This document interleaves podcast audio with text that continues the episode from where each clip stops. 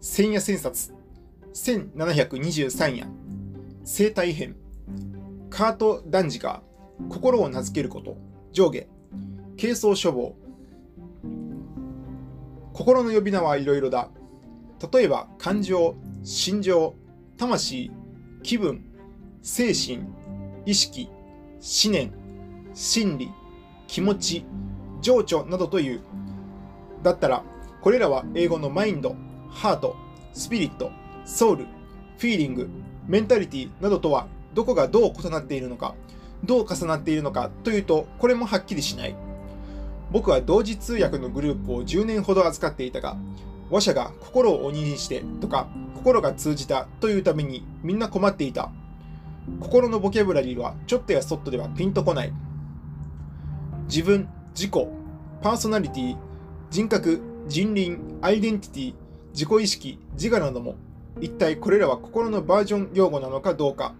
何と何が関連したり分岐しているのかが明確にはされていない。心は意識だ、心は精神だと言われても、日本語としてはピンとこない。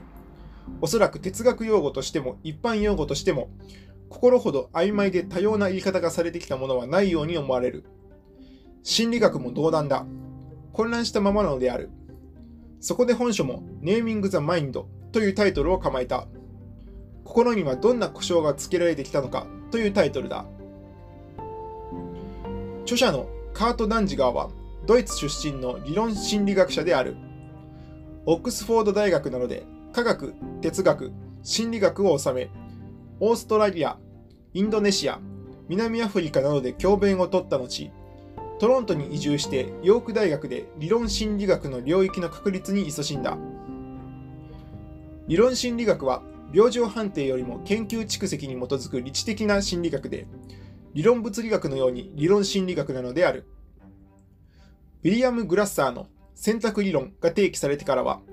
大抵の心理行動は本人の選択によるものだという見方に傾いた。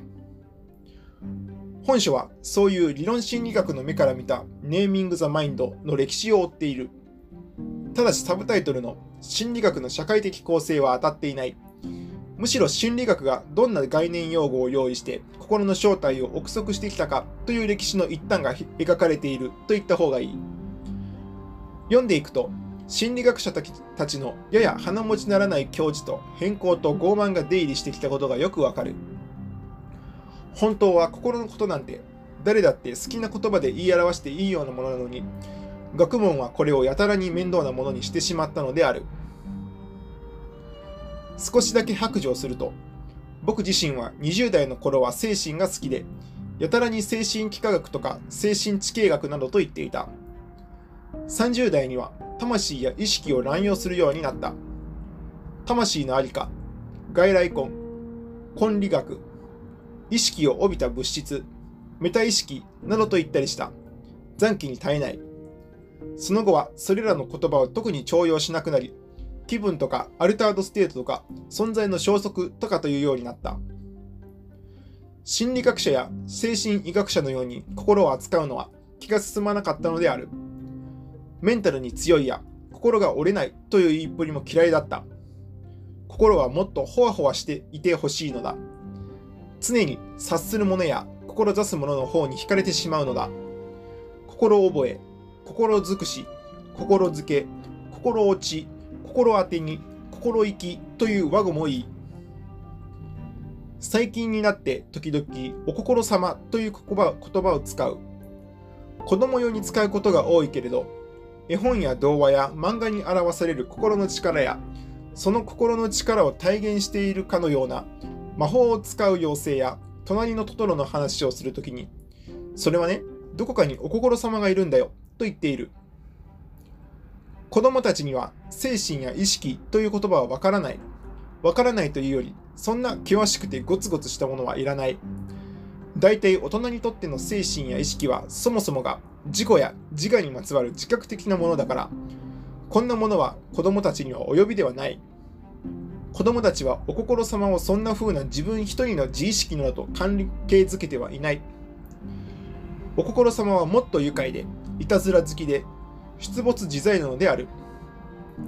時にはずっといなくなることもあるし、コロポックルのように葉っぱの影やキセランパセランのように机の引き出しのようなところに隠れていることもある。心を自己意識に結びつけたのは明らかに近世哲学や近代心理学である。デカルトやロックが登場してからのことだ。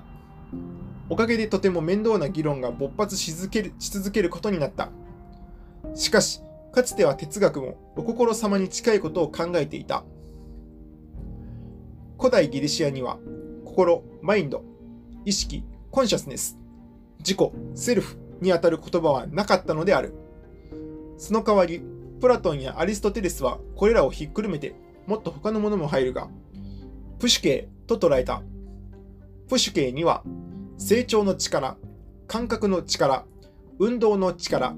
欲望の力、思考の力が宿るとさ考えられた。プシュケイはそうした力を宿すさなぎなのである。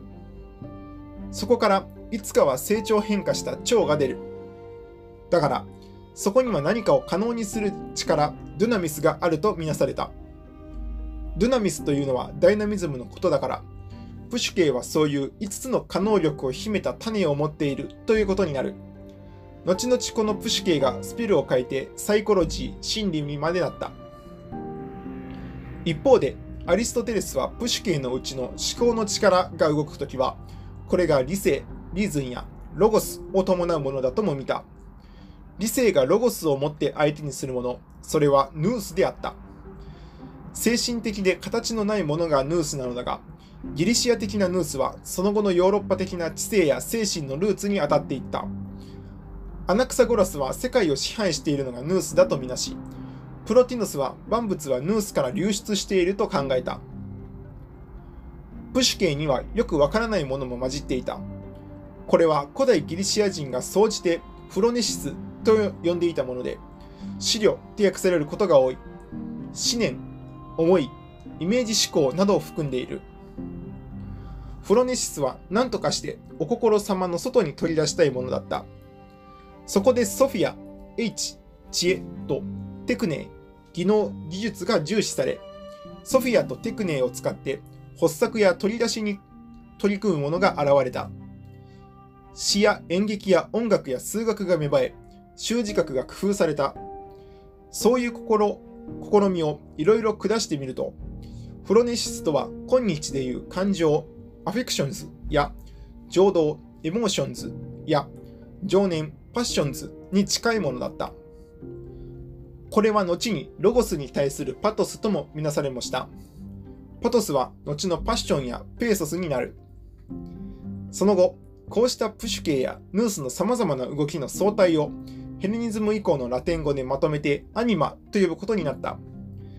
哲学的にはプシュケーとアニマは必ずしも同一のものではないが、ひっくるめればアニマなのである。日本語では魂になる。アニマが動き出すことを信じてそのアニマのままに行動しようとすると、アニミズムが生まれる。アニミズムは物にもアニマが宿るとみなすので、仏活論になる。その動き出すアニマの動きをそのまま動画化していくとアニメーションになる。いわゆるアニメだ。このように今なお民間信仰を支える各種のアニミズムが各地に動き、映画、漫画動画を経て発展してきたアニメが染み立ち続けているわけなのである。アニメーションはアニマモーションのこと。今日のアニミズムやアニメーションには頻繁にお心様が登場する。お心様は僕が子供たちのために作り出したアニマの正体だ。以上のような見方を発展させようとして、様々な難しい提案や分析に走っていったのがその後のヨーロッパの全哲学である。わかりやすいかそうでないかは別にして、大体はわかりにくい。すべての哲学は、が心を巡っていたと言っていいだろう。そこにはキリスト教も神学もスコラ哲学も倫理学も含まれていた。トマス・アキナスやスコラ哲学はもっぱら情念、パッションに注目した。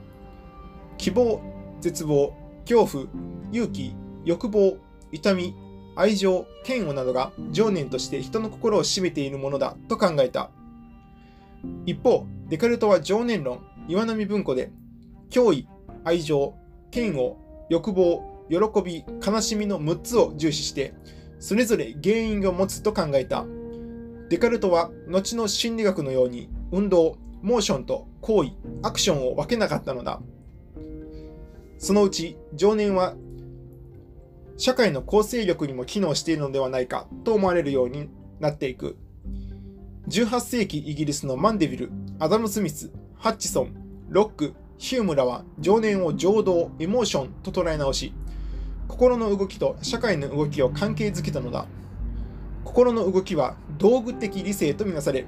こからプライベート、私、私とパブリック、公が分けられていった。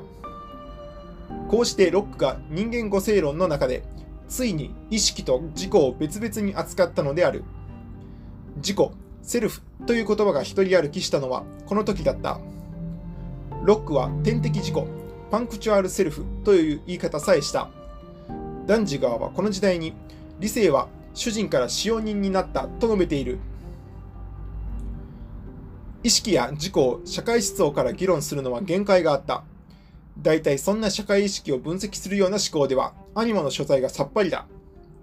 近代になってここに登場してきたのが、アニマの構成物に切り込もうとした生理学と心理学である。新しい切り口である。ヨハネス・ミューラーが先頭を切った。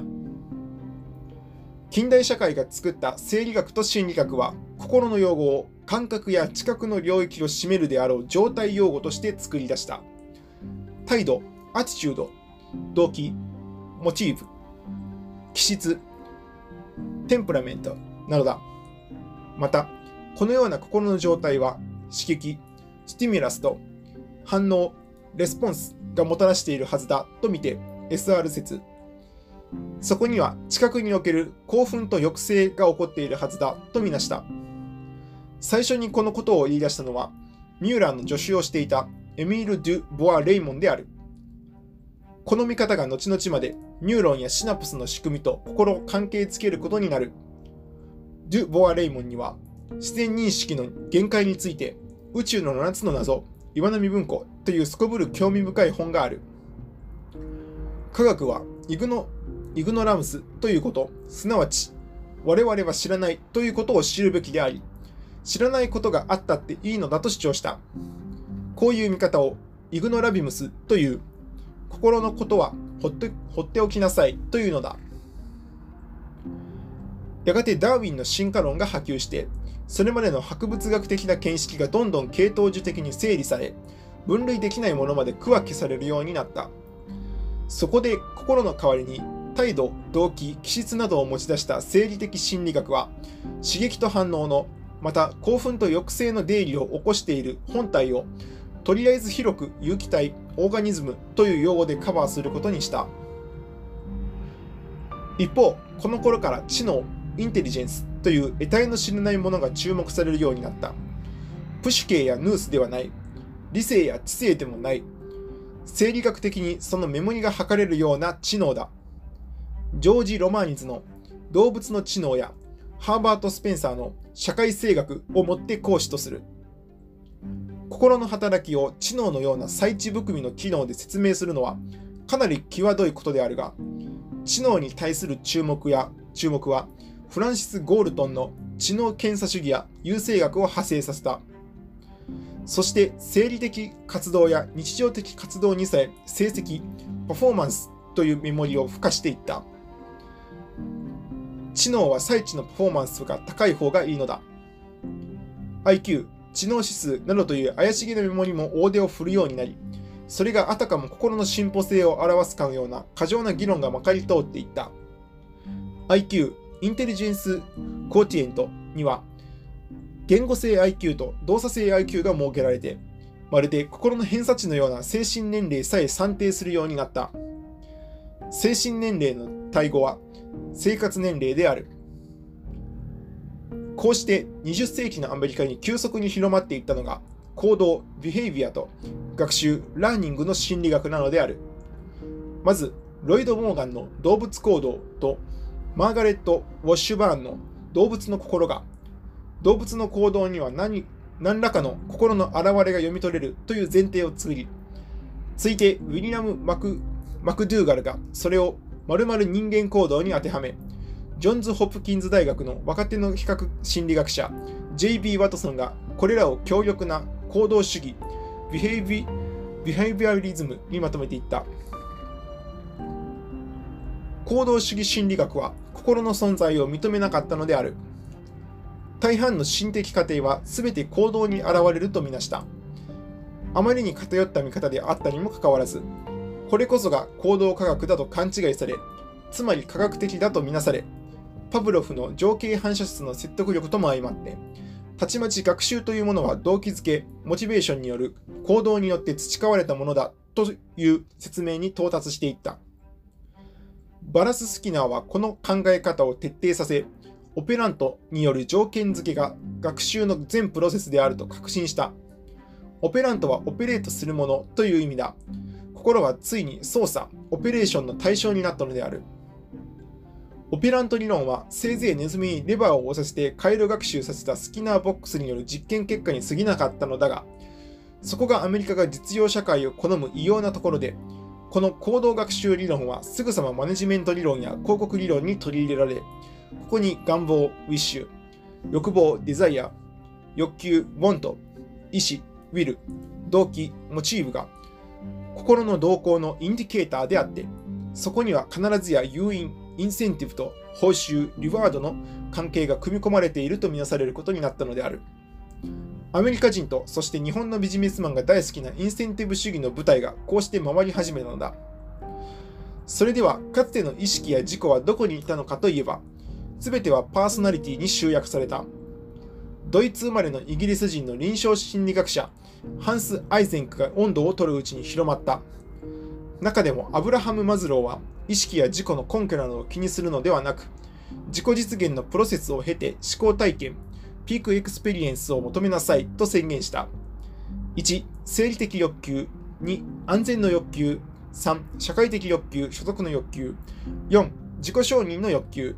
5、自己実現の欲求。6、自己超越の欲求という6段階で心の不安は消えると宣言した。これらは今は、これらは今は人格心理学あるいはパーソナリティ心理学として体系化されさえされているニーチェがいたら呆れたことだろう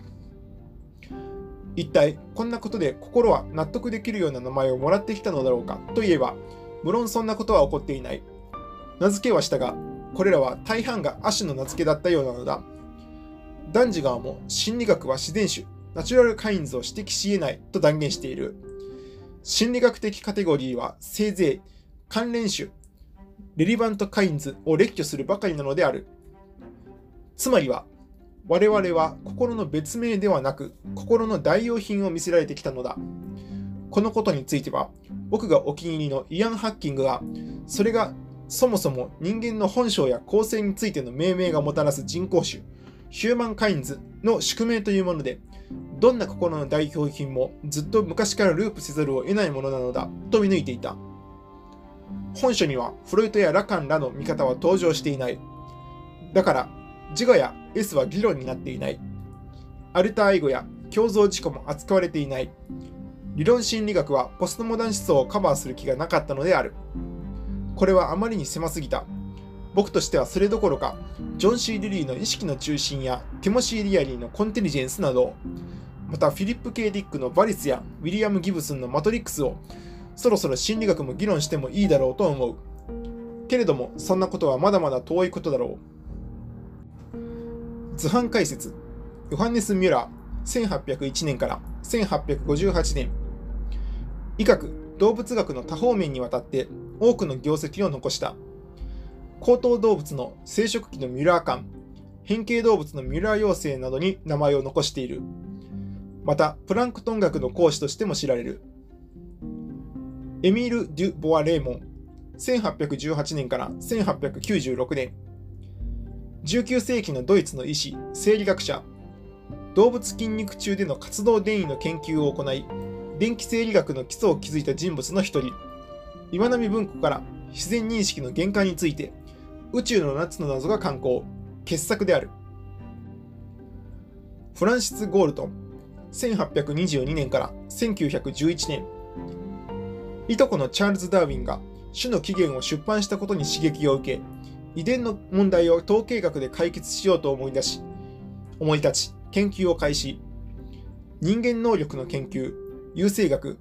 相関研究を含む統計的研究法を発達させ、今日の個人的心理学の基礎を作るとともに、人種差別的な優生学思想を世にばらまくことになった。